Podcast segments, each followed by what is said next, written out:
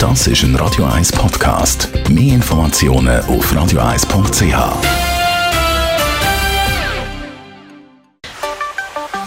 Der Finanzratgeber auf Radio 1 wird Ihnen präsentiert von der UBS.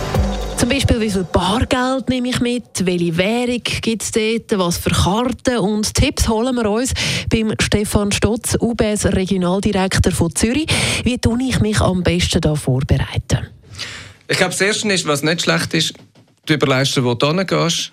Und ich empfehle vielleicht, dass man sich ein Budget macht. Also was ist so der Kostenrahmen, den du ausgeben willst? Logischerweise, du hast ja gebucht, aber vielleicht nebendran noch. Was willst du ausgeben für den Ausgang? Vielleicht für Kleider? Weil Amigs macht man die Erfahrung, dass man recht locker mit dem Geld umgeht, wenn es dann auch ist in diesen Ferien, was hoffentlich auch funktioniert, aber dass du ein bisschen Kontrolle hast. Ich sage mir immer nicht zu viel Bargeld mitnehmen, dann wird das auch nicht gestohlen. Das ist sicher eine gute Einstellung, weil äh, Bargeld ist eben bar, also ist äh, schnell weg.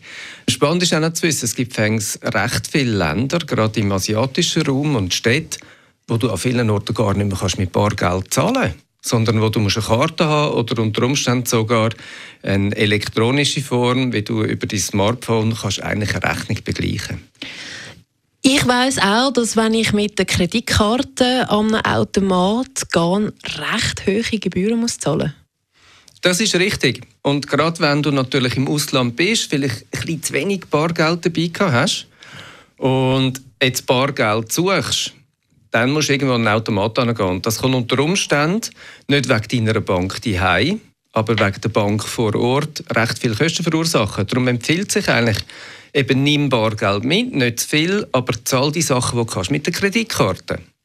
Kreditkarte nehme ich immer mit in die Ferien. Jetzt ist ja immer die große, große Frage, wenn ich da an dem Automat stehe oder beziehungsweise ich muss angeben, soll ich in Fremdwährung zahlen oder in Eigenwährung? Was soll ich da wählen? Was ist da gescheiter? Also ich würde empfehlen, immer die Lokalwährung auszuwählen.